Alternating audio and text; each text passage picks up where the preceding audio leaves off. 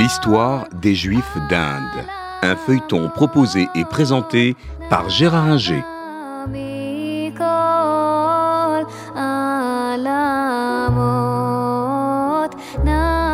Bonjour. Nous avons vu que euh, les Israël, à partir du XVIIIe siècle, s'ouvrent au monde en général et au monde juif en particulier et se mettent euh, à apprendre l'hébreu et à pratiquer un judaïsme euh, classique, alors qu'auparavant, ils ne pratiquaient que certaines règles euh, et non pas l'ensemble du judaïsme. Ils avaient une totale méconnaissance des textes qui constituent le corpus du judaïsme, qu'il s'agisse du Tanakh, du, de la Mishnah, de la Gemara ou du Talmud, ils ne connaissent pas. Et à partir du XVIIIe siècle, ils vont connaître et euh, devenir peu à peu euh, des euh, juifs beaucoup plus beaucoup plus appliqués et, beaucoup plus formés. L'arrivée des Anglais va bouleverser un peu la vie de ces communautés. Euh, les Bnei Israël vont quitter leur village et s'installer pour beaucoup à Bombay.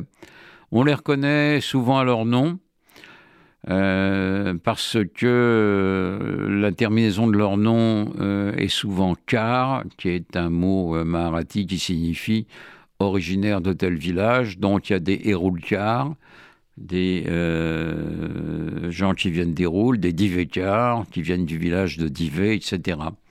Euh, il porte des noms juifs mais transformés, Assagi euh, pour euh, Ili, je crois, ou Sahaji pour Samuel. Excusez-moi, mais mon marathi est fort pauvre.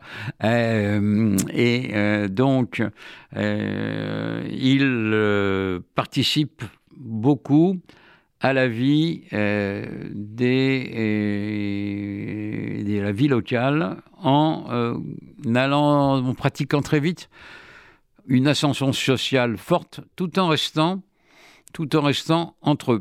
Il n'y a pas de mariage avec les juifs du Cochin avec lesquels ils sont en contact, etc. Là aussi, ils constituent une caste bien séparée. avec les Anglais, curieusement, peut-être par le commerce ou peut-être par un goût ancien des armes ou par opportunité, beaucoup deviennent des militaires.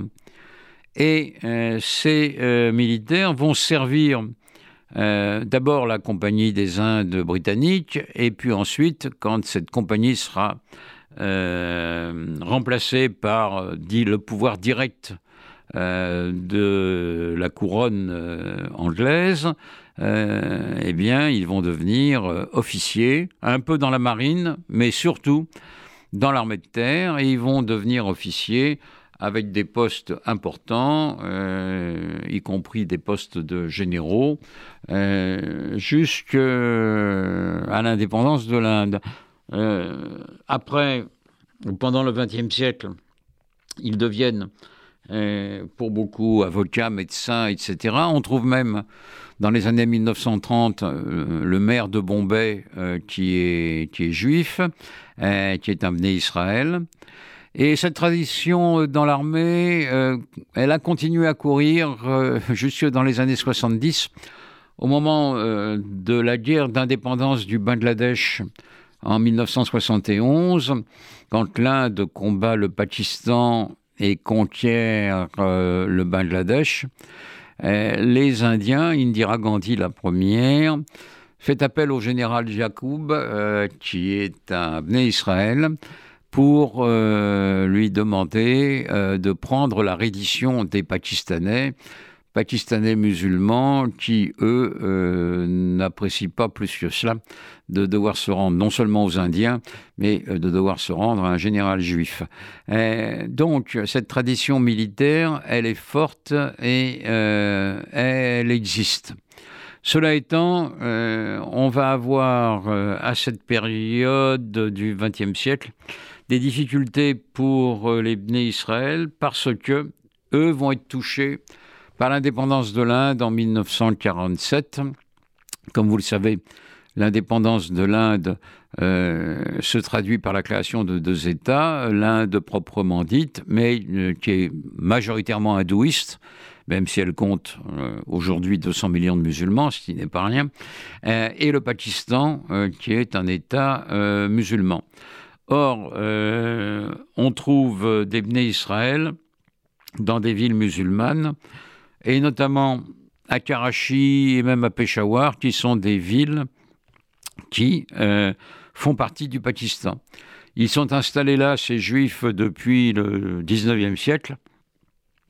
Et au moment de l'indépendance, euh, non seulement de l'Inde, mais d'Israël, qui suit celle de l'Inde un an plus tard, 1947 pour la naissance de l'Inde et du Pakistan, 1948 pour Israël, il y a à Karachi la destruction de la synagogue, euh, des quelques massacres, la destruction de bâtiments à Peshawar, et euh, pour les quelques juifs qui restent, euh, ça recommence en 1967 avec la guerre des séjours, des destructions partout, ce qui fait qu'aujourd'hui, on ne sait pas trop s'il existe encore des juifs au Pakistan ou pas.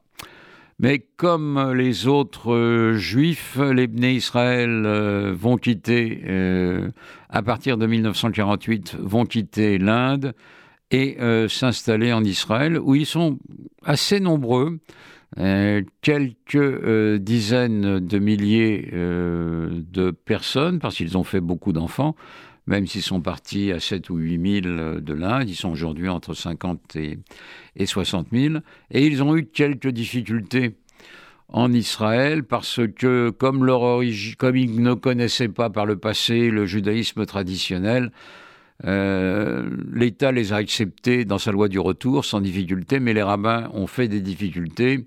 Ils ont demandé jusqu'en 62, euh, dans beaucoup de cas, des conversions pour pratiquer les mariages, puisque seuls les rabbins en Israël peuvent marier les juifs. Euh, et il a fallu l'intervention forte euh, de l'État et notamment de Lévi Eshkol pour que le rabbinat reconnaisse pleinement euh, les Israël comme juifs. Ce sont eux qui forment la majorité de la communauté sur place. mais il y a encore, comme on va le voir la semaine prochaine, d'autres groupes de euh, juifs en, Inde. C'était l'histoire des juifs d'Inde, un feuilleton proposé et présenté par Gérard Inger.